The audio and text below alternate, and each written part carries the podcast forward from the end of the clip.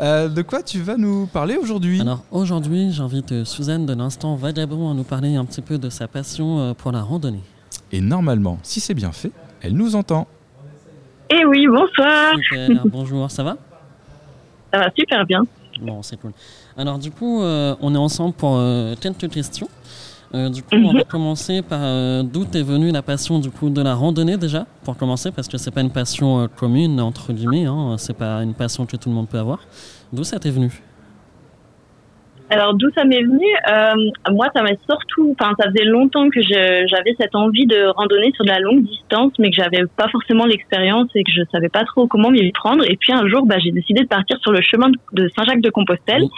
Et c'est depuis cette expérience-là où j'ai parcouru ce chemin euh, du jusque Saint-Jacques-de-Compostelle en trois mois de marche quand même, et que, de, que depuis, bah, je, ne m'arrête plus de randonner. En fait, ça m'a vraiment euh, vraiment beaucoup plu. Et, euh, voilà, là, ça a créé une passion en moi qui, qui ne me quitte plus aujourd'hui. Et du coup, le chemin de Compostelle, c'est peut-être grâce à ça que tu as créé ta chaîne YouTube ou tu avais ce projet-là avant ou comment ça s'est fait? Comment tu as concilié les deux? Alors oui, absolument. Du coup, euh, suite à suite à ce chemin, j'ai créé une, une chaîne YouTube. En fait, je me suis un peu prêtée au jeu, c'est-à-dire que je suis partie sur le chemin de Compostelle en me disant que j'allais faire des petites vidéos quand même tout au long de mon chemin pour euh, bah parce que c'était une grosse aventure, donc pour un petit peu plutôt euh, diffuser ça à mes amis, à mes proches, à mon entourage. et puis ouais, voilà, pour super souvenir. Et puis, bah, au retour, en fait, j'ai, euh, j'ai tout simplement partagé ça sur Facebook. Et puis, de fil en aiguille, les gens ont commencé à me poser pas mal de questions, comment, comment je me suis préparée, ce que je faisais, tout ça. Et en fait, bah, j'ai, décidé, voilà, de, de fil en aiguille, de répondre un peu à toutes ces questions en vidéo et d'en, faire une petite chaîne.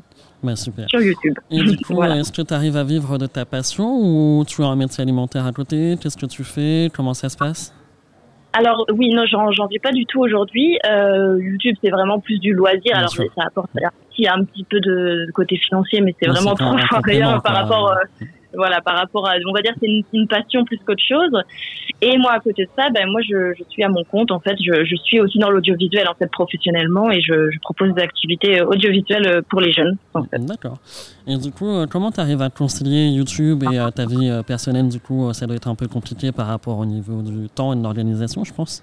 Et oui, ça demande, ça demande une, rigueur quand même. Euh, il y a eu une période où j'ai en plus je sortais une vidéo par semaine. C'était vraiment vraiment euh, du boulot. Et là, bah, je, je, me suis un petit peu détachée de ça, donc j'en diffuse un petit peu moins souvent parce que bah, justement j'ai voilà ma vie pro notamment qui a pris un peu le dessus.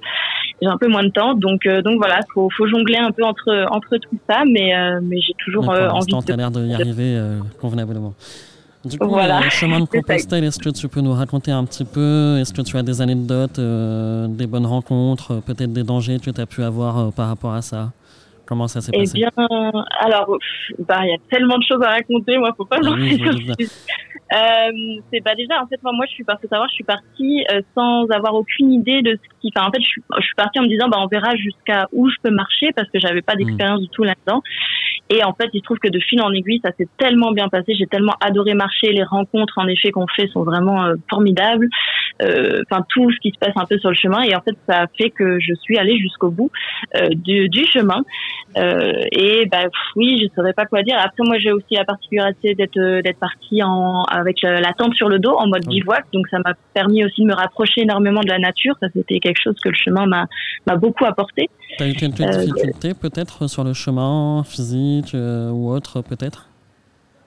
Physique, alors oui, quelques-unes quand même au début. Bah, c'est le sac euh, très lourd, très mal chargé, euh, les chaussures trop trop dures qui me faisaient vraiment mal aux pieds. Il y a eu plein de choses auxquelles j'ai dû bah voilà faire, enfin voilà m'adapter au fil du chemin en fait.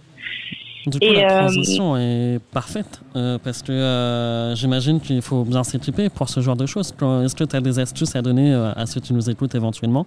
Des erreurs à pas faire ou des facilités oui, absolument. C'est vrai que c'est important de bien s'équiper, de se préparer aussi un petit peu euh, avant de partir. Bah, dans les astuces, évidemment, il y a son sac à dos, essayer de, le, de, le, de faire des petites randonnées en, en l'ayant chargé comme, euh, comme si on allait partir sur le chemin. Parce que des fois, quand on parle à, la journée, on se rend pas compte de, de ce que c'est de porter un sac à dos vraiment lourd, euh, parce qu'on a juste des petites affaires dans son sac à la journée. Donc ça, c'est intéressant de, voilà, de, de se mettre vraiment en condition. Et puis, bah, avoir, enfin voilà, des bonnes chaussures qui vont bien aux pieds et les avoir surtout testées avant de partir. Ça, c'est le... Et la, question du coup inévitable, euh, du coup quand on est une femme et quand on voyage seul, est-ce qu'il euh, y a des a priori par rapport à, ses proches ou est-ce qu'on s'inquiète un peu plus ou comment ça se passe? Comment tu t'es euh, armée du coup par rapport à ça?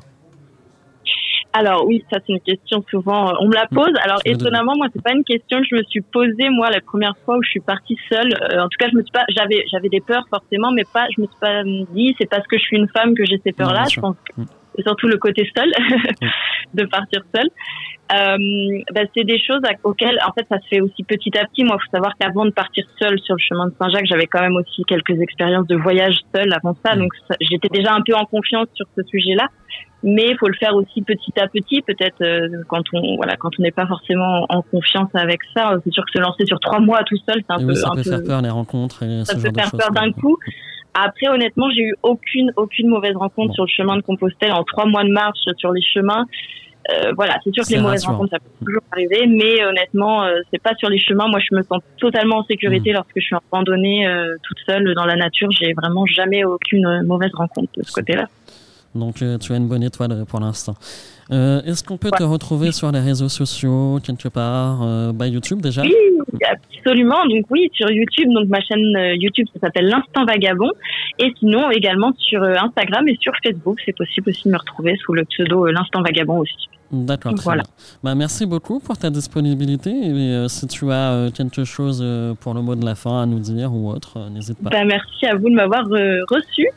Et, puis, bah, non, je pas spécialement, mais je souhaite à tous de pouvoir euh, faire l'expérience de la randonnée et de la nature en seul. C'est vraiment une, une, très belle expérience à faire. Voilà. Merci beaucoup. Passez une belle soirée et à bientôt, j'espère. Bonne soirée. Au revoir. Merci. Au revoir.